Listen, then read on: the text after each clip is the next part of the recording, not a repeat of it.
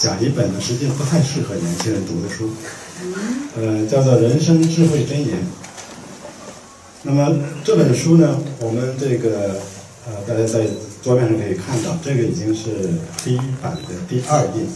第一次印刷的时候，封面比较浅，呃，印完以后我拿给南开的车老师，让车老师看，他说这个呃老年人看不见书名字，因为第一第一次印刷那个书名是白色的，我老年人看不见。我说那我们就把它改一下，改成红色的，嗯，反正都是隐喻是这个酒、茶、药。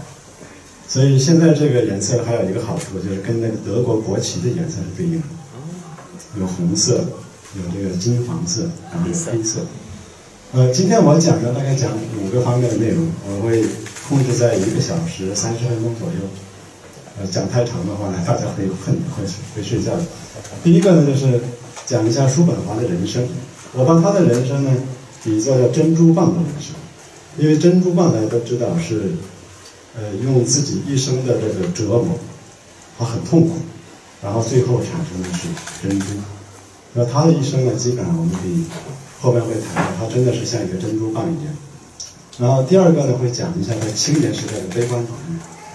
呃，青年时代悲观主义是为了衬托他老年以后一种我把它叫做悲心交集的老人智慧，就他不是一味的悲观，而是在悲观里边。能够看到他希望的一面，看到人生虽然有痛苦，但是呢，他也有美，有欣慰。呃，第四个的话呢，是我给这个书杜撰的一个广告词。呃，商务当时要出版的时候，我说我帮你们想一想，我们怎么样去推销这个书。呃，我是说大概可以用十二个字来概括这书的内容。第一个叫做，青年的药，就对应这个书的黑色。然后中年的酒对应这个书的红色，老年的茶对应这个书的黄色。啊，最后呢，我们有几句算是结束语，叫做智慧成就幸福。那么这个呢是呃仿造这个方舟子先生一本书的内容来的，它叫做科学成就健康。嗯，我这有很多，大家可以看出来，很多东西是偷来的、借来的，不过我是会声明。好，我们先来看一看。珍珠蚌的人生，这是叔本华的父母。他的父亲是个很成功的商人，嗯，很有钱。但是呢，他父亲有另外一个方面的遗产，就他留给叔本华两项遗产。第一呢是大批的金钱，第二呢是严重的忧郁症。所以这两笔遗产呢，就直接造就了叔本华他的一生。他虽然很有钱，不用工作。但是从六岁起，一直到他七十二岁去世，一辈子是一个忧郁症的患者，非常痛苦。那么我们国家呢，现在刚刚开始重视忧郁症的问题。头几天那个全国健康日的时候，特别强调忧郁症是病，跟感冒发烧一样，不是意志薄弱，不是这个人矫情，而是他确确实实是一种病。那么右边呢是他母亲。大家可以看，这个画像非常能反映他母亲的特点。第一，很漂亮；第二呢，非常聪明；第三的话呢，就是很讲究生活的乐趣。呃，就是叔本华的父亲去世以后，他母亲就到了这个魏玛，当时的德国魏玛共和国，成立了一个文学沙龙。他的沙龙里面的常客之一，就是我们大家都知道的歌德。所以你可以看这个他母亲。是个很了不起的人，自己也是个作家，他的作品现在仍然有，在网上仍然可以可以找到的。呃，这个很很长，我们肯定没有时间来细讲。呃，关键的几点的话呢，就是说，因为叔本华从六岁开始，第一次就感到没有安全感，感到一种焦虑。就他有一次出去跟他父母散步的时候呢，他父母走在前边，而六岁的孩子走在后边，他突然会担心。如果他父母不见了，呃，这种忧虑、这种恐惧感呢，跟他这个五岁的时候从他出生地搬到汉堡也有关系。所以我们在座的这个呃自己有子女的人要小心一点，啊，不要轻易搬家，尤其是孩子小的时候，啊比如八九岁、十来岁的人不要轻易搬家，因为对孩子的影响很可能是我们想象不到的。就把他从原来的朋友圈子里边，把他原来适应的那种环境给他移出以后，有可能会造成很深远的影响。那么后边这些呢，就是说我们有几个要点，就是比如说他这个，嗯，小的时候，很小的时候，他父亲就送他到法国去学法语，是住在他朋友一个家的一个一个法国朋友的家里。但那样的话呢，就是他虽然法语学得非常好，等他回到回到祖国的时候，德语就不会讲，嗯，所以他德语又重新再学习。这是一个，再一个呢，他很小的时候他就跟着父亲去这种这种商业旅行，因为他父亲是一个商人。呃，一个人如果自己感到不快乐，那么看这个世界永远是看到是不快乐。所以他十一二岁的时候呢，就在这个日记里面记录两个事情，一个是他在伦敦的时候，当年大概十一或十二岁，有一次他推开窗子看。突然发现对面他住的那个酒店的对面就是一个监狱，而且呢是整直接面对监狱的刑场。他看到了两个被吊死的犯人，他说这个非常非常的惊悚。那么后来这个土伦震撼呢，是他到法国这个港口的土伦港，法国当时是把一些犯人绑在军舰上当奴隶的，就是人是。用锁链锁在军舰上，在那呃做那个很累的活，像奴隶一样。所以他这个当时的感受呢，和人生就是很悲苦。不光他自己很悲苦，其他人也很悲苦。所以我们从这里可以看出来，这个叔本很小的时候，就是一个很悲观、看世界很黑暗的一个人。但他又不是完全一种完全的陷入悲观。呃，他一辈子还想搞清楚他人生到底是咋回事。那直接的起因是他十七岁的时候，他父亲大概没有办法摆脱这种忧郁症的困扰，就自尽。然后叔本华他当时，他跟他跟他父亲算是感情比较好，一辈子都在感念他的父亲，所以他说我这一辈子的话呢，就做一个事情。我一定要把人生搞清楚，到底是怎么回事？嗯，所以他是一一生一世都用来思思考这个问题。呃，后来在这种按照我们世俗的角角度来看，他在生活上、事业上都是不成功的。嗯，他这个二十几岁的时候就跟他母亲，所以这两笔遗产呢，就直接造就了叔本华的一生。他虽然很有钱，不用工作，但是从六岁起。一直到他七十二岁去世，一辈子是一个忧郁症的患者，非常痛苦。那么我们国家呢，现在刚刚开始重视忧郁症的问题。头几天那个全国健康日的时候，特别强调忧郁症是病，跟感冒发烧一样，不是意志薄弱，不是这个人矫情，而是他确确实实是一种病。那么右边呢是他母亲，大家可以看一下。这个画像非常能反映他母亲的特点：第一，很漂亮；第二呢，非常聪明；第三的话呢，就是很讲究生活的乐趣。呃，就是叔本华的父亲去世以后，他母亲就到了这个魏玛，当时在德国魏玛共和国，成立了一个文学沙龙。他的沙龙里面的常客之一就是我们大家都知道的歌德。所以你可以看这个，他母亲是个很了不起的人，自己也是个作家。他的作品现在仍然有，在网上仍然可以可以找到的。呃，这个很很长，我们肯定没有时间来细讲。呃，关键的几点的话呢，就是说，因为叔本华从六岁开始，第一次就感到没有安全感，感到一种焦虑。就他有一次出去跟他父母散步的时候呢，他父母走在前边，而六岁的孩子走在后边，他突然会担心。如果他父母不见了，呃，这种忧虑、这种恐惧感呢，跟他这个五岁的时候从他出生地搬到汉堡也有关系。所以我们在座的这个呃自己有子女的人要小心一点，啊，不要轻易搬家，尤其是孩子小的时候，啊，比如八九岁、十来岁的人不要轻易搬家，因为对孩子的影响很可能是我们想象不到的。就把他从原来的朋友圈子里边，把他原来适应的那种环境给他移出以后，有可能会造成很深远的影响。那么后边这些呢，就是说我们有几个要点，就是比如说他这个，嗯，小的时候，很小的时候，他父亲就送他到法国去学法语，是住在他朋友一个家的一个一个法国朋友的家里。但那样的话呢，就是他虽然法语学得非常好，等他回到回到祖国的时候，德语就不会讲，嗯，所以他德语又重新再学习，这是一个。再一个呢，他很小的时候他就跟着父亲去这种这种商业旅行，因为他父亲是一个商人。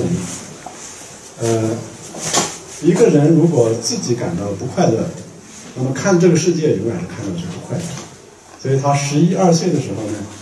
就在这个日记里面记录两个事情，一个是他在伦敦的时候，当年大概十一或十二岁，有一次他推开窗子看，突然发现对面他住的那个酒店的对面就是一个监狱，而且呢是整直接面对监狱的刑场，他看到了两个被吊死的犯人，他说这个非常非常的惊悚。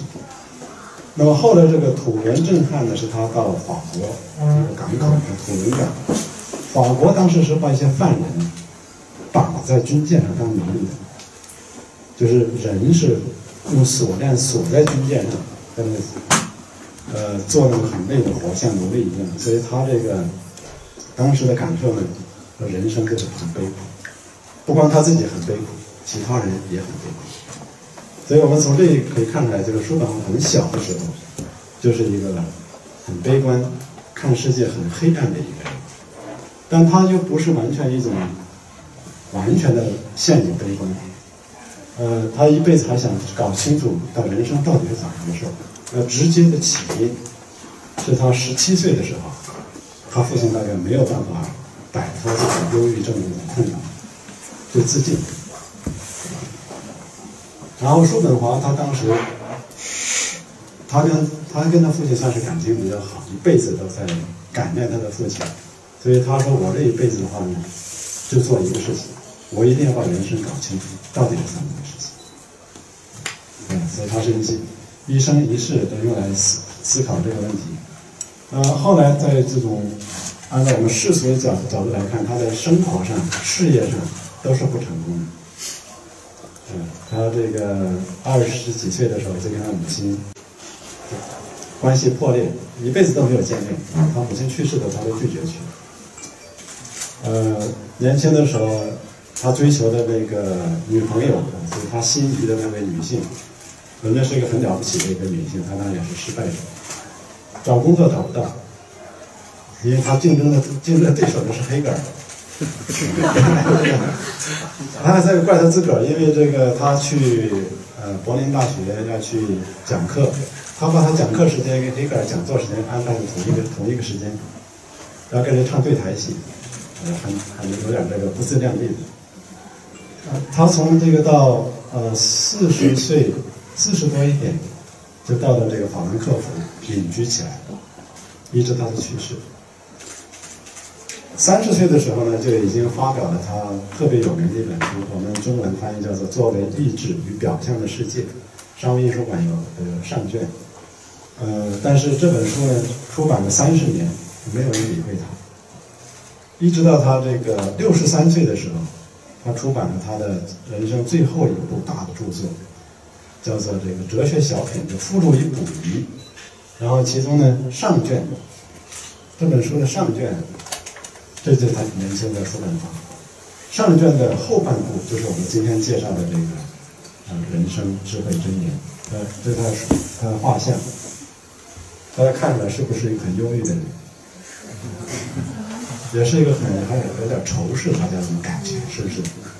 但是呢，你看他的穿戴，能看出来是个富家公子，很穿的很很那个很讲究，他一辈子很讲究。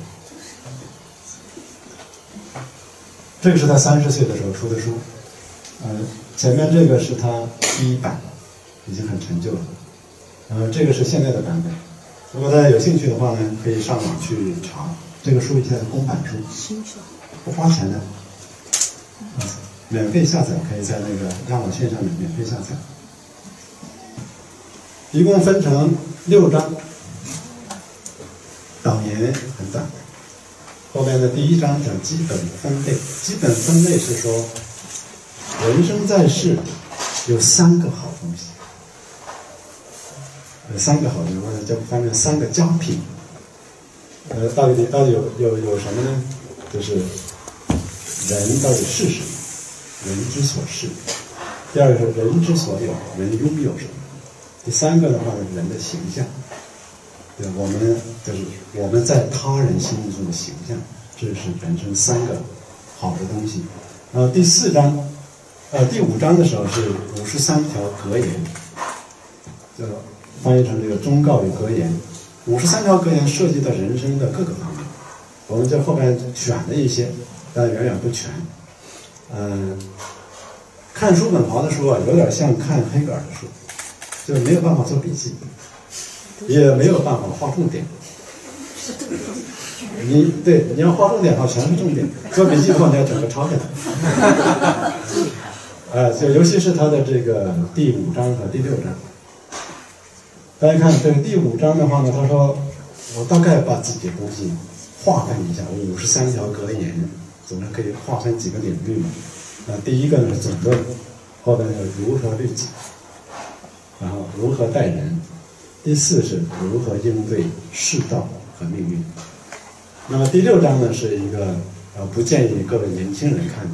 啊，年轻年轻朋友如果要看这个书啊，可以看这个第五章。”讲这个人生的这种格言，因为第六章呢，就讲人生的不同时期，从青少年到中年到老年。正面看，呃，每一个时期都有美的一面；负面看的话呢，每个时期都有悲惨的一面。所以我们这个讲的这个人生的不同时期的有很多非常有有诗意的话，我们今天可能会比较快的过去。那这个幸福生活啊，我们大家都追求幸福生活。我们心目中的幸福生活是什么？那肯定是这么一种生活状态，就是我们愿意过幸福生活呢，是因为幸福生活本身，不是因为怕死。如果因为你仅仅怕死，所以你去过那种生活，那肯定不是你不是你心目中的幸福生活。再一个的话呢，幸福生活肯定还有另外一个含义，就是你认为这是幸福生活，那么就你希望它长久。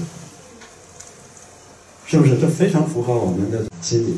我们追求幸福生活，不是因为我们怕死，而是因为幸福生活本身是值得追求的。那既然我们呃向往幸福生活，那么我们肯定是希望幸福生活能够能够长久，呃能够延续下去。所以我用这个词，我说这个我们愿意幸福生活天长地久。那么什么是幸福生活？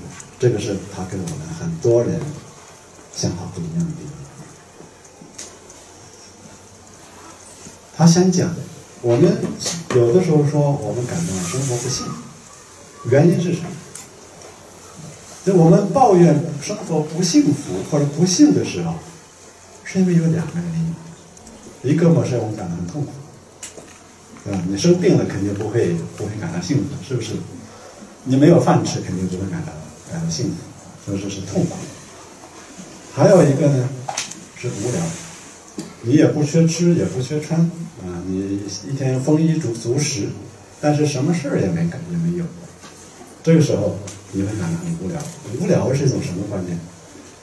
无聊在德文里边很有意思，意思就是说是时间很漫长。学过德文的知道这个字哈。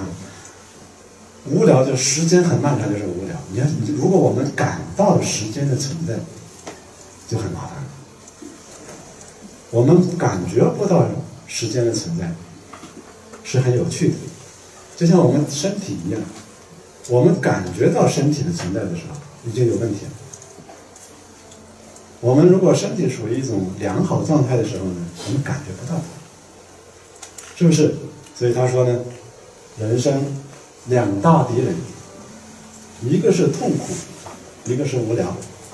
这是哲学家很聪明的地方，他不直接来跟你界定到底什么是幸福。他问你，你觉得不幸的时候是什么状况？我们一个是痛苦，痛苦当然不幸，对吧？一个是无聊，无聊是不幸。那什么是幸福呢？幸福就是没有痛苦就无聊，没有痛苦和无聊就是幸福。而这跟我们平时观念不一样，因为我们平时讲幸福，幸福就快乐。他说不是，他说快乐是暂时，快乐是一种张力的释放，而人有张力永远是一种不幸的状态。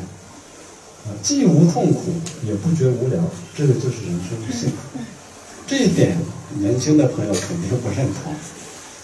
但是像我这样有有一些岁数的人，啊，人比如说这个像孔夫子讲的，人这个五十知天命。什么叫知天命？知天命就是摆脱了那种原生态的人生，你从基本的生存，再考虑到你的生存更大的意义的时候。这个时候，我们是比较容易同意他的观点。所以我们各位如果去上课也好，去听讲座也好，呃，看书也好，你去体会一下，就很多人呢，让你感觉很聪明，很有很有智慧。就他讲的道理啊，其实我们非常容易懂，可是我们自己想不到。啊，他一讲，我们一听，那立刻就同意。啊，他讲那个是不是刚才说我们衡量一个人是否幸福？你不要问他什么样的快乐，那个你问不出来，你衡量不准。你问他什么事情让他悲伤？呃，当然他有后面有很多这个很稀奇古怪的说法啊，我们可能会提到一点。呃，我这里简单提一点，因为一会儿我可能就忘掉。比如说，我们如果走在大街上，看到周围的行人，或者到超市里面看到周围的这些啊一块的顾客，我们很容易觉得。别人比我们幸福，但这是一个错觉。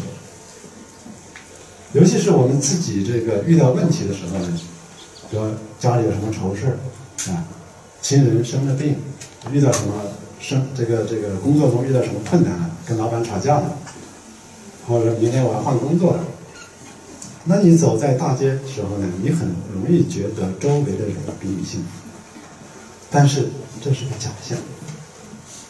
为什么是个假象呢？他也做了心理分析。他说：“我们，我们生活中遇到的问题，我们生活中遇到的不幸，其实都有我们自己的份，都有我们自己做错的地方。所以，我们人遇到不幸的时候呢，一个自然的反应就是闻过是非，掩盖起来。即使我们心里感到很痛苦，我们走在街上的时候呢，仍然摆出一副面，摆出一副笑容。”为什么我们怕别人看穿我们的心事？因为如果人家知道你很不幸的时候，人家就会说你做错什么事了，是不是？这个是他这个嗯一个人生智慧。我不知道他怎么明白这些道理，因为他年轻的时候给很多人留下的都是不好的印象，就是他每次去参加这种社交场合啊，总是毫不留情的去揭穿人家这个这个这个短处。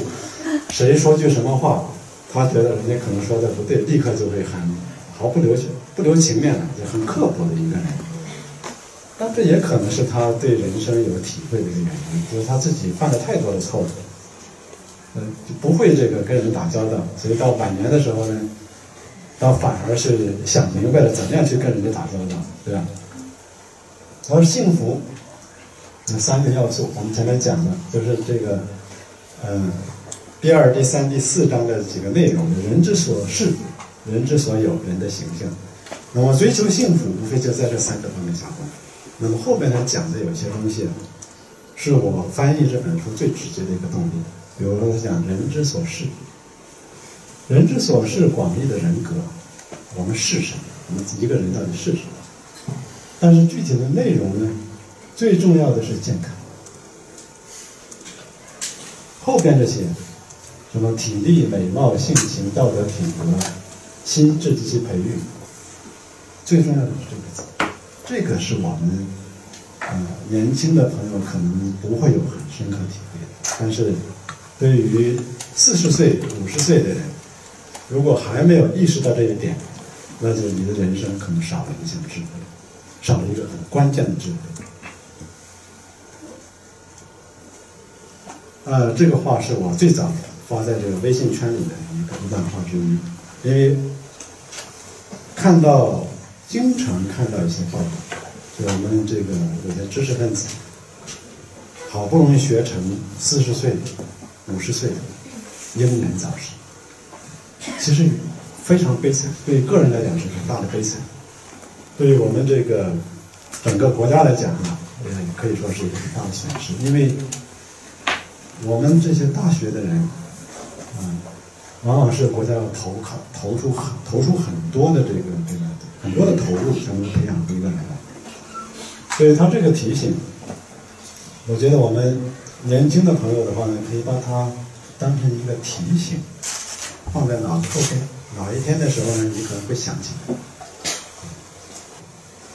这是人之所有，它非常现实，因为我们啊。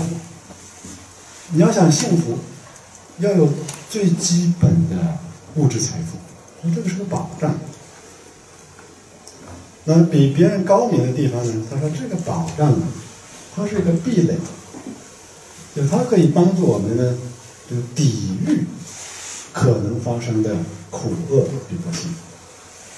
我们手头的财富不是一个许可证，更不是一个命令，不是说我有钱了，我今天拿到。这个是突然这个路上捡到了一万块钱，我就觉得这一万块钱正好是用来我消费消费的，买一个 iPhone，嗯，iPhone 四或者 iPhone 七，现在是 iPhone 几？iPhone 七，iPhone 七。这个我是路上捡的一万块钱嘛，刚好可以可以享受一下，是不是？我说这个呢不是我们对待财富的正确看法。我们有财富是一个壁垒，不是一个。享乐的一个许可。那么后边这也很有意思，他就说，如果我们以这个喜悦与否来衡量幸福与否，你去看看有钱人的一个幸福。这一点的话呢，呃，我虽然没有很多的这种直接观察，但是我相信，因为有钱，尤其我们现代社会里面的有钱，跟这个传统社会的有钱不是一个概念。传统社会的有钱，可能是祖上遗留下来的。现代社会的有钱，尤其我们中国最近这几十年的有钱，是自己打拼出来的。打拼出来的这种有钱，真的是不一定给人带来幸福。因为你时时刻刻想到说，这是我的血汗钱，我第一我第一桶金是怎么样的，怎么样获得的，然后我经过了多少的艰难曲折，遇到了多少次濒临破产。对吧？然后最后我拿到这个钱，这个钱，如果你是一个心胸很开通的人，你会觉得，它体现了我人生价值，证明我是很聪明的人，很能干，对吧？我能对这个社会有贡献。如果你是一个没有这么开通的人的话呢，你会把它看得很重，而你一旦把它看得很重，它就成你的负担。所以我们近代有一个心理学家，叫弗洛姆。他说：“一个，嗯，一个家产万贯的守财奴，他的贫困程度啊，跟那个一民部门的乞丐是一样的。所以我们，呃，我们这个社会呢，仍然不能谈到说是有一个富裕的社会，但是我们确实有了一些有钱人。那么这些有钱人可能更需要这个，呃，读一读书本，好，信不信另外一回事啊。至少呢，知道说人有了财富以后。”实际上，你对人生呢就多了一个选择，你可以继续追求财富，你也可以用你的用你的财富呢，真正为你营造一个人生的幸福。所以我们呃讲到，你看，我们看看这个这个实践，有的时候我有点想，我说这个叔本华一直到晚年的时候讲起他父亲来，都是满心感激。你看他用的词都是最高级的那种词。但是有的人想，他是不是以他父亲为一个为模特在那画像呀？这是啊，你看这个，啊，从早到晚忙忙碌碌，像蚂蚁一样，片刻不停。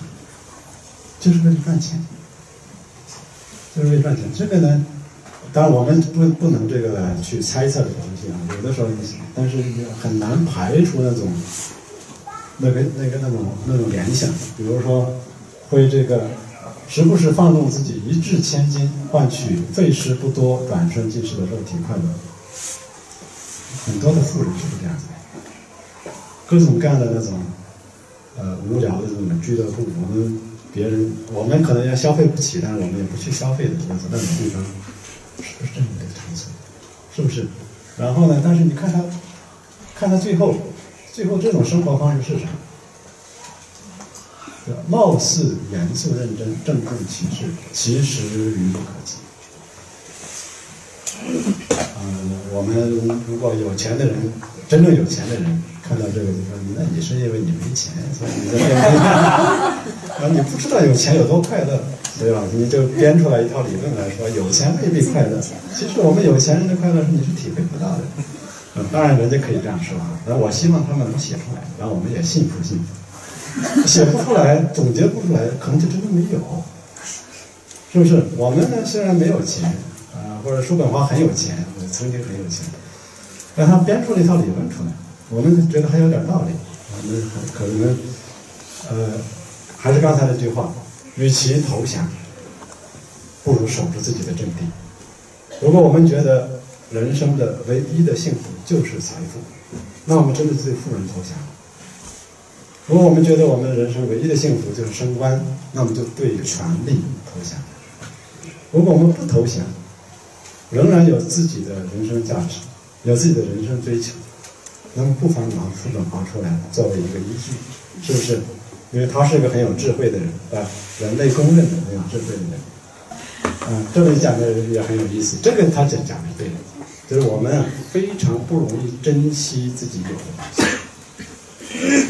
健康的时候很难珍惜，说我今天很健康，我无病无灾的。但什么时候你能珍惜它呢？这。染病在身之日，情绪低落之时，回忆让我们无限渴望每个无病无灾的时辰。后边啊，把他们视为失去的乐园，遭冷落的朋友。各位想想看，我们有没有冷落自己的朋友？他是你的朋友，就不要冷落他。冷落他的话呢，就是忽视了你自己最珍贵的东西。这个讲到这个每时每刻，我们抓住现在，欣赏现在，珍惜自己现在拥有的。这个是我们经常出的一个情况。呃，看见不属于自己的，我们很容易产生一个想法：假如它属于我，将会怎样？他说这样这样问是错的。说与其这样想，不如常问：假如它不属于我，将会怎样？所以哲学家的智慧，往往就是我们。习惯的思维方式跟颠倒一些，大家习惯于这样想，尝试这样想，智慧是什么？就是换过来想一想，换个角度想一想。呃，这个是我们这个我在我的南开老师八十寿辰纪念会上，跟各位这个师兄师弟师姐师妹讲的这句话。我一个师弟呢很有兴趣。听了以后，就到网上去查去，查不到，查不到。他问，他问我说：“你那话是引用谁的话？”他说我说：“我翻译的。”你当然查不到，出处在我这儿了。怎么讲？他说：“年轻时我们认为，如果某人某事对我们一生有重大影响，事情一定会轰轰烈烈发生，人物必定在古月奇人中登场。后边年老了。”回顾以往，才知道一切都悄悄然，蹑手蹑脚从后门溜进来，几乎就是不到。我们想想看，啊，在座的四十岁、四十岁以上的人想想看，我们是不是一生中会遇到这样的，会遇到这样的事？当时稀松平常，事后看，实际上是对我们起了很关键的作用。啊，这个是讲这个名声与成就。他这里实际上是这个是在这个讽刺黑格尔。因为他他觉得黑格尔是一个假货，实际上黑格尔很了不起，黑格尔是很伟大的哲学家，但是因为他认为黑格尔是他的敌人，所以他就总是各个方面都容易这个去去嘲讽、冷嘲热讽。啊，现在证明的话呢，那两个人都很了不起，嗯，一个人骂另外一个人也没什么道理。最后一个一点就像人长寿，像长寿。长寿之道跟点灯一样，你油多，你不妨用一个比较粗的芯子，你仍然可以点很长时间。你那个灯油本来就很少，怎么样？少消耗点我呢，灯油少，我非非常清楚一点，从小身体就很弱，在农村长大，我当时我父亲最担心的事情就是你怎么样能活下来？我在农村活不下来，所以很很清楚自己这个。弱点，身体不好那就少一点消耗，对不对？仍然可以点燃很长时间，到底点燃多长时间我也不知道。但是我们各位的话呢，可以记住，人家这个很很很精巧的一个比喻，是吧？长寿之道如点灯。最后结论呢？结论的话是我自己写的。为什么把它叫做青年的药，中年的酒？老年的茶有什么道理？为什么青年的药呢？药不需我们天天吃的，但是呢，这个药是一个有备无患的东西。我们每个人家里边都有一些常用的备用的药，这是青年的药。所以我的学生有时问我说：“于老师，能不能送我们送我们你的书啊？”我说：“那个不发表就出局呢，我会送各位。呃，人生智慧之言呢。”人生智慧之言不送，因为我们送礼从来不送药。年轻人不送，呃，四十岁以下的不送。我讲讲中年的酒，我讲是中年的酒，中年人酒是起什么作用？酒呢，一个是让我们放松的，一个呢是让我们麻木的。中年人是最辛苦的。所以我们需要有放松，需要有需要麻木自己。另外呢酒还会让人亢奋，但是亢奋的时候脑筋是很清醒的。这个清醒是提醒中年人，你已经人到中年了。呃，这里涉及到他的另外一个心理分析，就是我们每个人心目中的自我，比我们实际的自自我是年轻的。我在浙大头几年在这做个实验，我说我一个同学，比二十多岁，我说你想想看，你心目中的你自己是什么样的形象？他说是骑在牛背上放牛的形象，十几岁的形象。那么这个时间差对于中年人来讲是个非常危险的事情。为什么人会过老？为什么有些人四十岁、五十岁的时候会英年早逝？因为他心目中想着他自己。是个二十岁的人，是个三十岁的人，他然用二十岁、三十岁的那种心态去对待事业、对待研究，那就很容易出大问题。所以呢，我说我们中年人，第一，我们知道自己人到中年；对，第二的话呢，我们要该喝点酒就喝点酒。而我其实不能喝酒的，酒确实可以让人放松，可以让人麻木的。老年需要什么？老年需要茶。老年是品味人生。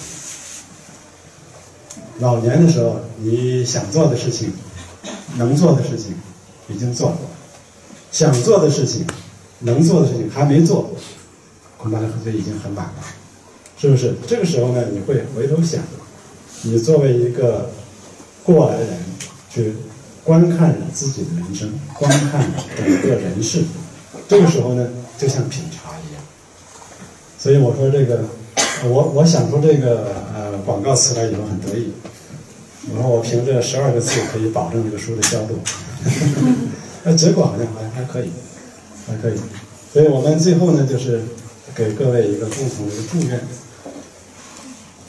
叫做欣赏叔本华的思想火花，点燃自己的智慧火炬。驱赶人生的痛苦与幽暗，照亮自己的幸福童年。谢谢。